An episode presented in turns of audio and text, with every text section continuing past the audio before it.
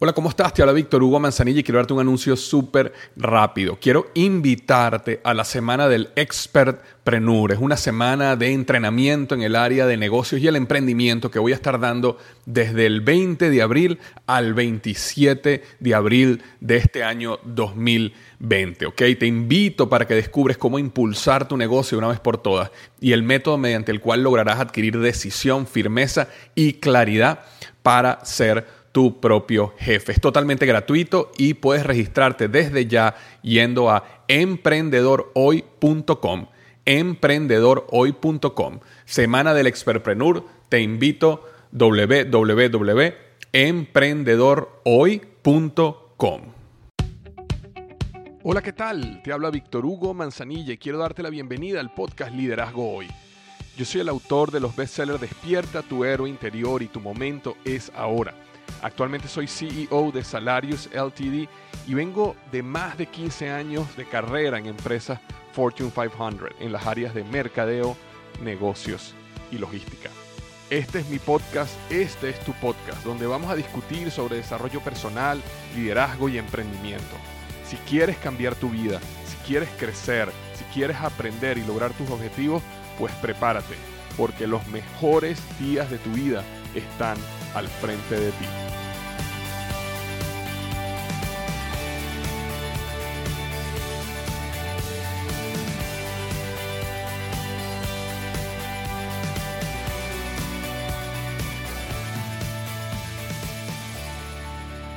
Hola, ¿qué tal? Bienvenido al episodio número 190 del podcast Liderazgo Hoy. Y el tema que vamos a estar tocando hoy es tres decisiones que multiplicarán tu paz, creatividad y te harán inmensamente más productivo o productiva. Tres decisiones que multiplicarán tu paz, creatividad y te harán inmensamente más productivo o productiva.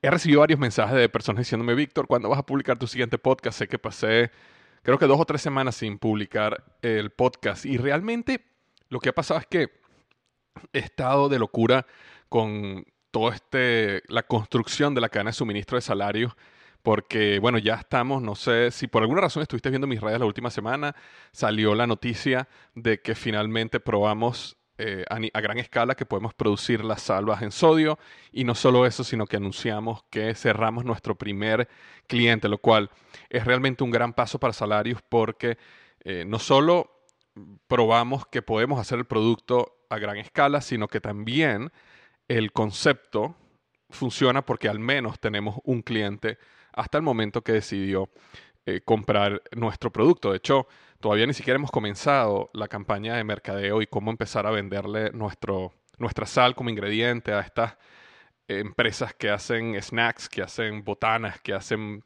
eh, este, este, tipo de producto. Y bueno, eh, gracias a unos eventos, unas conexiones, ya logramos cerrar nuestro primer cliente. Pero bueno, esto me ha, tenido muchísimo viajando y he estado eh, bueno, en varias ciudades. Tuve la oportunidad la semana pasada de viajar a Ohio, donde estábamos trabajando con nuestros, uno, uno de nuestros proveedores, perdón. Y en ese viaje me fui un día antes y pude volver a visitar Cincinnati, la ciudad donde viví por 10 años, un poco más de 10 años. Tuve la oportunidad de volver a visitar Procter Gamble. Fue una mezcla de sentimientos muy, muy hermosa porque, bueno, momentos muy bonitos pasaron allá, momentos muy duros pasaron también allá, momentos que yo considero horribles también pasaron allá. Y bueno, tuve la oportunidad de, perdón, de revivirlos todos y tuve la oportunidad de sanar los que había que sanar y tuve la oportunidad de ver las cosas de de una perspectiva diferente, lo cual fue un viaje muy especial.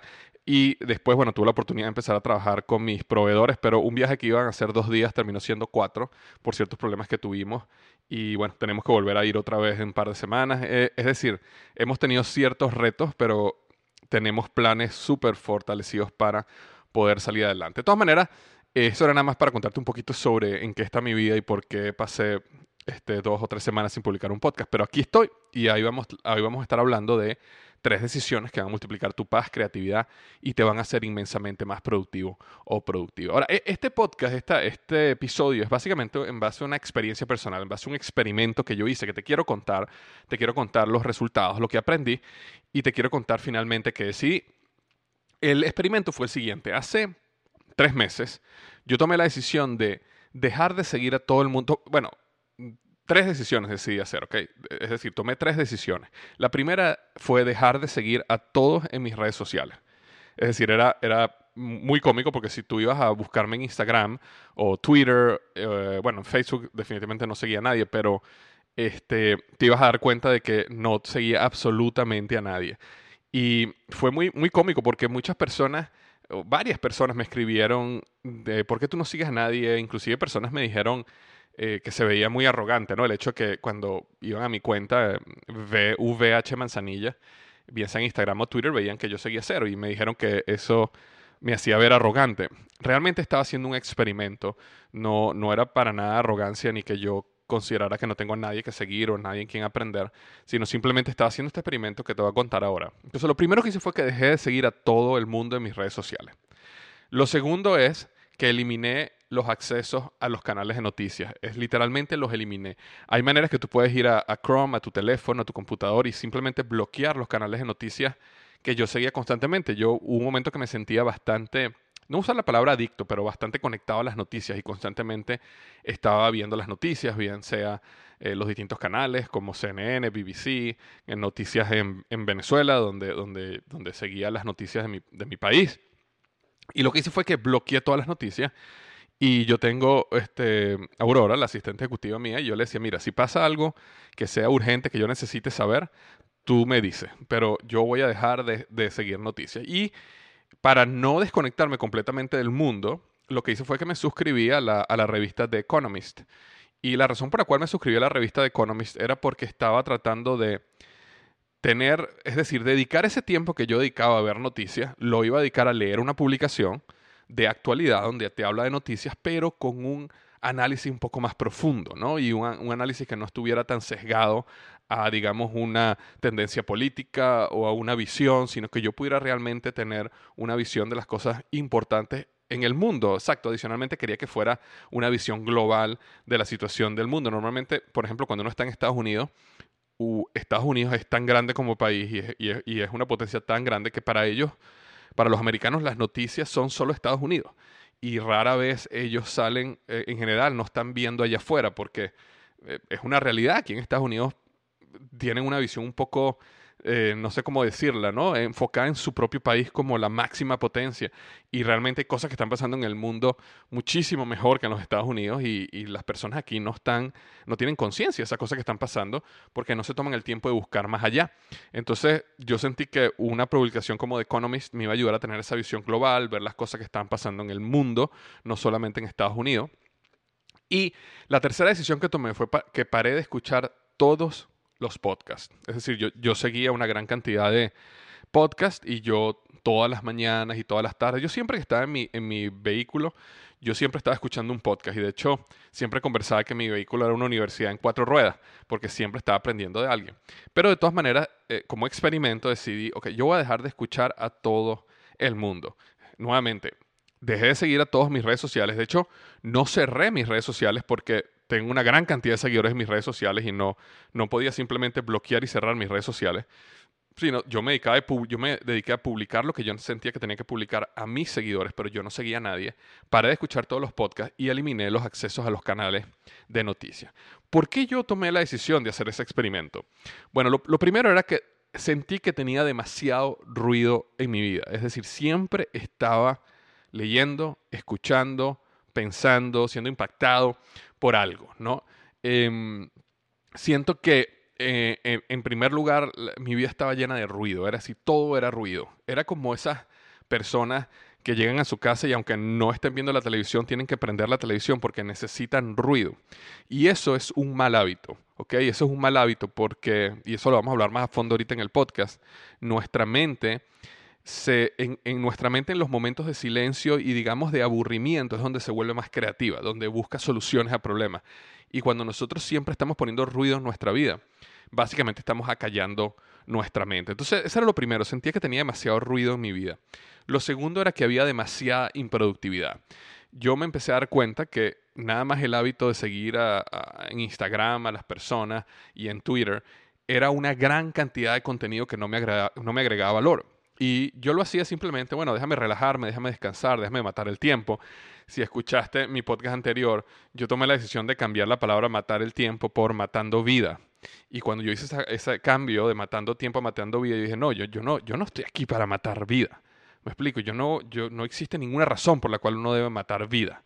Entonces me di cuenta de que gran cantidad del tiempo que yo pasaba en las redes sociales no me estaba agregando ningún tipo de valor. Entonces dije, bueno, déjame experimentar si no tengo redes sociales. Y el tercero era que era demasiado negativismo. Y el demasiado negativismo es, eh, es, simplemente no porque el mundo sea negativo allá afuera. Obviamente en el mundo hay muchísimo negativismo, muchísimas cosas que son horribles, pero por el otro lado hay muchísimo positivismo y muchísimas cosas que son maravillosas.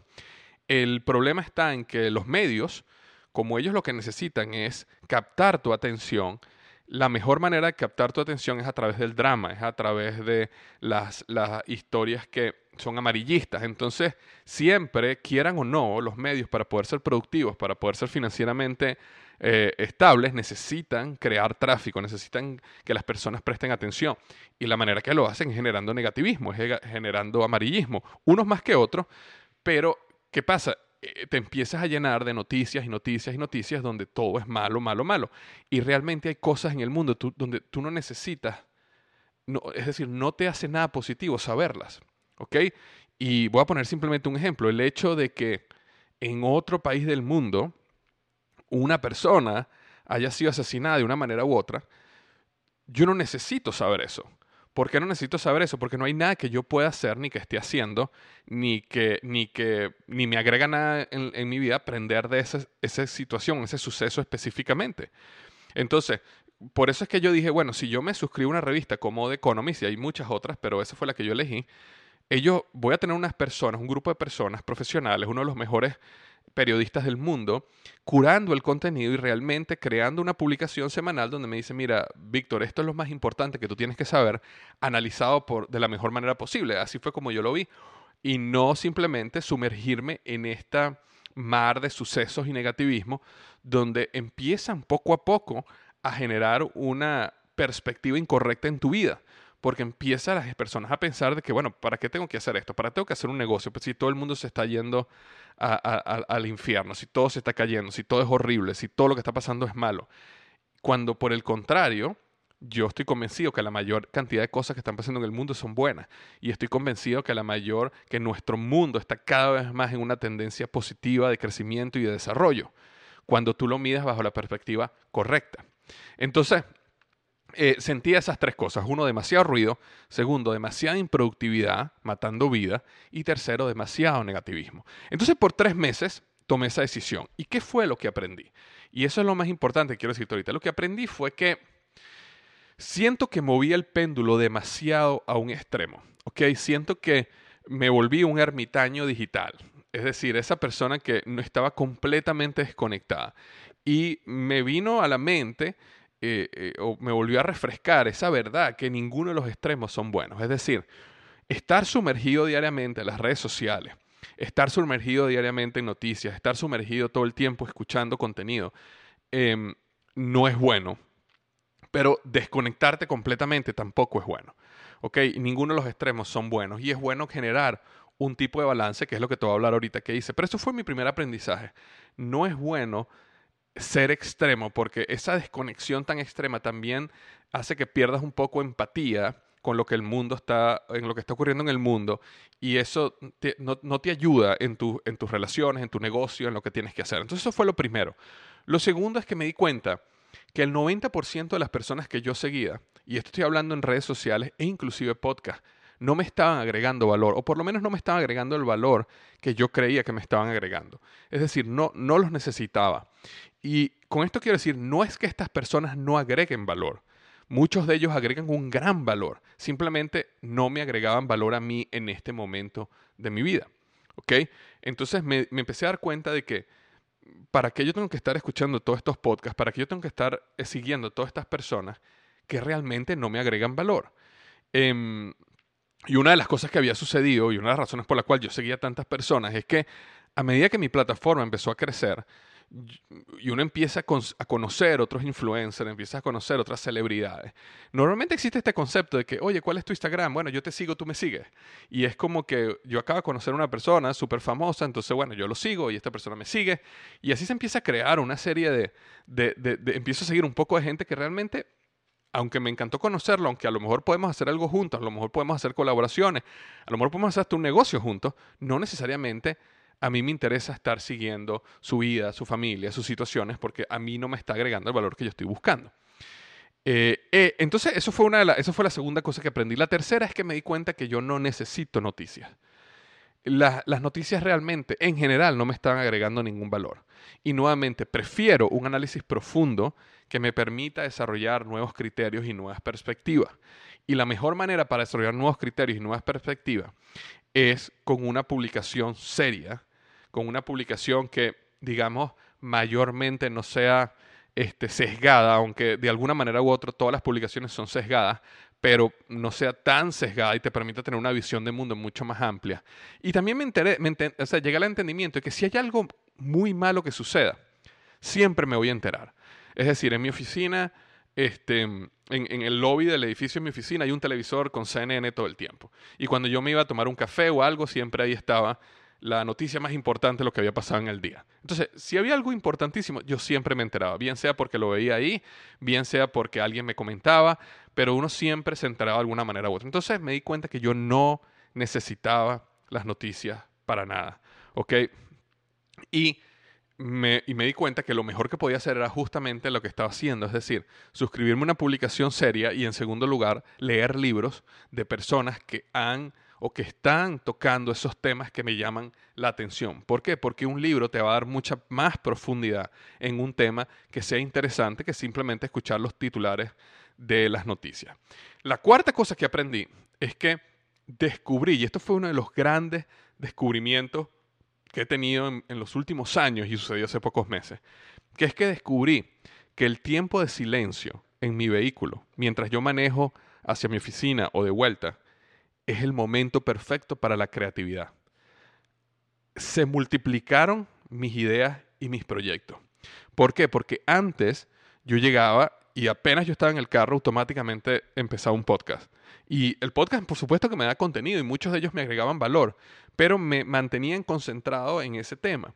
Y después yo entraba en la oficina y por supuesto cuando yo entraba en la oficina, bueno, eso era a trabajar, a resolver problemas, a moverme hacia adelante, bien sea que tengo que grabar un podcast, tengo que hacer contenido, pero rara vez yo tenía en mi día un tiempo de 20, 30 minutos de silencio total, donde yo pudiera pensar en cómo está el negocio, qué ideas nuevas, qué está pasando. Entonces me di cuenta que ese tiempo en silencio era perfecto para la creatividad. Porque la otra cosa que pasaba era que cuando no estaba escuchando un podcast, estaba llamando por teléfono a alguien. Bien sea porque necesitaba hablar de una reunión, bien sea porque quería hablar con un familiar, o sea lo que sea. Entonces siempre estaba creando algún tipo de ruido y por alguna razón, y no entiendo por qué, nosotros como seres humanos siempre queremos crear ruido. Bien, y creo que la razón es porque cuando hay mucho silencio, eh, te obliga a pensar mucho en cosas que a lo mejor uno trata de acallar. Pero no hay nada más especial que enfrentar ese tipo de cosas y también darle tiempo al cerebro de que piense en soluciones, en ideas, en cosas que te van a ayudar a ti en tu negocio, en tu vida, en el futuro. ¿Ok? Y la quinta cosa que aprendí es que, bueno, y esto realmente no, no es que lo aprendí, sino lo reforcé, digámoslo así es que los medios están en una constante batalla para convertirte en un consumidor de contenido y no en un creador. Y esto es uno de los grandes eh, descubrimientos o digamos eh, verdades que se ha maximizado en esta época de la era de la información. Y es que a medida que los medios han entrado más en la vida de nosotros, porque si nosotros pensamos 30 años atrás, los medios que eran, básicamente era el periódico y la televisión y la radio. Entonces, los medios estaban básicamente en tu casa cuando el televisor estaba prendido, en tu casa en la mañana o en tu trabajo cuando llegaba el periódico y en tu vehículo con la radio, en general, ¿ok? Y antes de que la radio se expandiera, ni siquiera eso, por lo menos cuando estabas en tu vehículo, estabas en un, en un este, transporte público, no había nada que pudieras hacer. La gente leía el periódico, la gente simplemente pensaba. Ahora, a medida que la era de la información y el, Internet y la tecnología empezó a llenar nuestras vidas, ahora nosotros tenemos con nosotros obviamente un teléfono todo el tiempo, un iPad, un computador, entonces todo el tiempo tenemos medios enfrente de nosotros. Y los medios lo que están buscando es que tú te conviertas en un consumidor. ¿Por qué quieres que te conviertas en un consumidor de contenido? Porque cuando tú te conviertes en un consumidor de contenido, entonces ellos al final pueden vender tus oídos, tus ojos, ¿ok? Por publicidad. Y esa publicidad te va a convencer a ti de que necesitas cosas y vas a invertir vas a comprar. Entonces al final, el esfuerzo que todos los medios están haciendo es que tú no vivas una gran historia tú, sino que tú vivas la historia de otros a través de lo que sea, a través de programas de televisión, a través de historia, a través de deportes, a través de cualquier cosa que tú consumes por tus ojos y tus oídos. Eh, es tan interesante, por ejemplo, cuando esta, semana que estoy grabando este podcast está saliendo o salió la nueva temporada de, Juego de Tronos y es impresionante el movimiento gigantesco que ellos crearon en las personas, mis amigos, conocidos, familiares, todo el mundo está hablando de Juego de Tronos, Juego de Tronos, Juego de Tronos, todo el mundo está viendo Juego de Tronos, una gran cantidad de gente está viendo Juego de Tronos.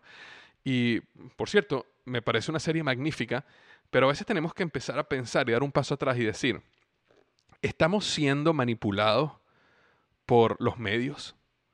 ¿Ok?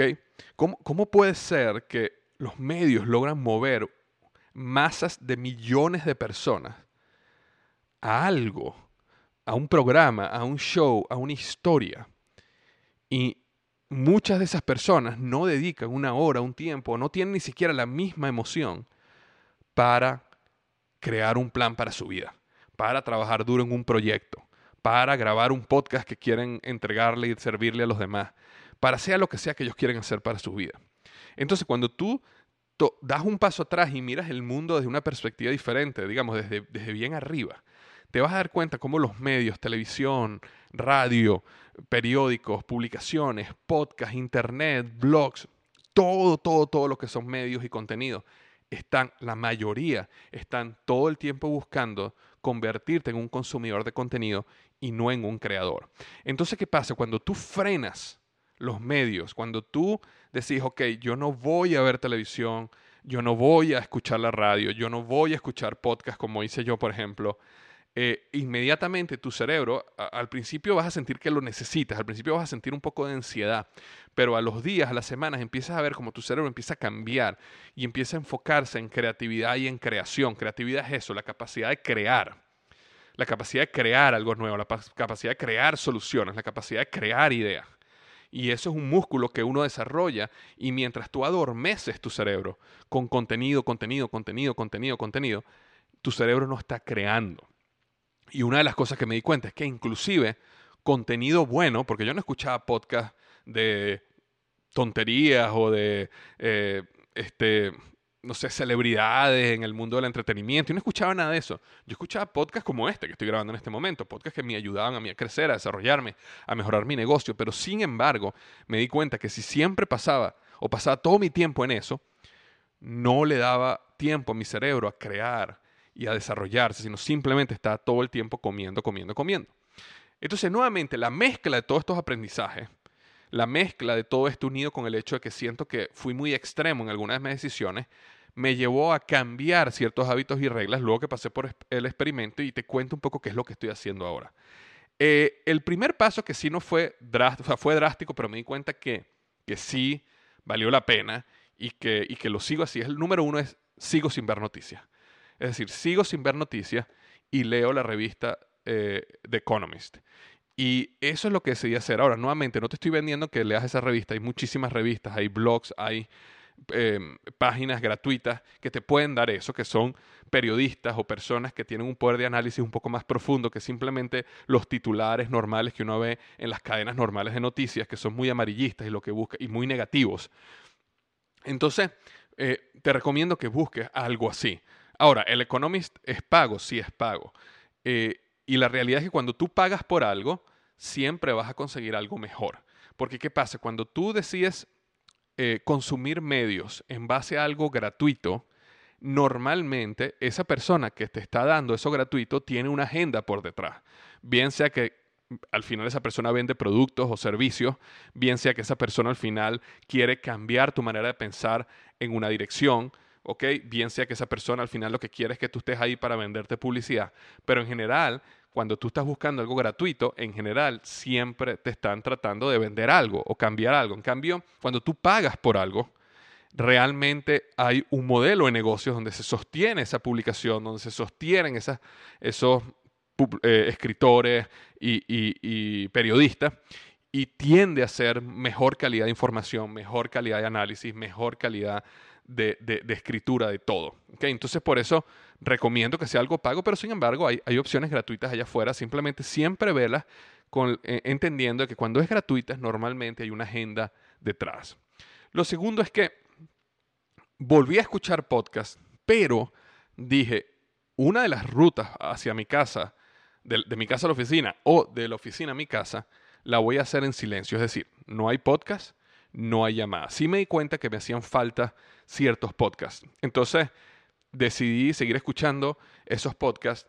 E, eliminé varios podcasts donde sentí que básicamente no me están agregando tanto valor ya ahora en este momento, esta etapa en mi vida, porque muchas veces hay personas y hay contenido que te agrega mucho valor en una etapa en tu vida, pero de repente creciste, te desarrollaste o te fuiste por otro camino y ya eso no te agrega tanto valor como antes.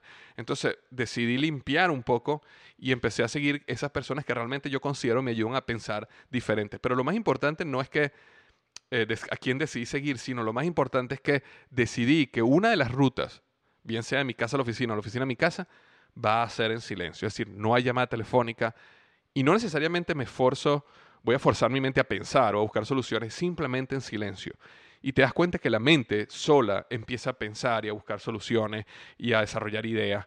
Y grandes ideas en estos últimos tres meses han venido de ese tiempo, ¿ok? Y la tercera, o el tercer nuevo hábito, la tercera nueva regla es que decidí solo seguir a personas que realmente quiero seguir en este momento en mi vida y me agregan valor. Por ejemplo, un grupo de personas son mi familia. Es decir, mi familia cercana, mis hermanas, mi mamá, mi hermano. Es decir, esas personas yo las quiero seguir.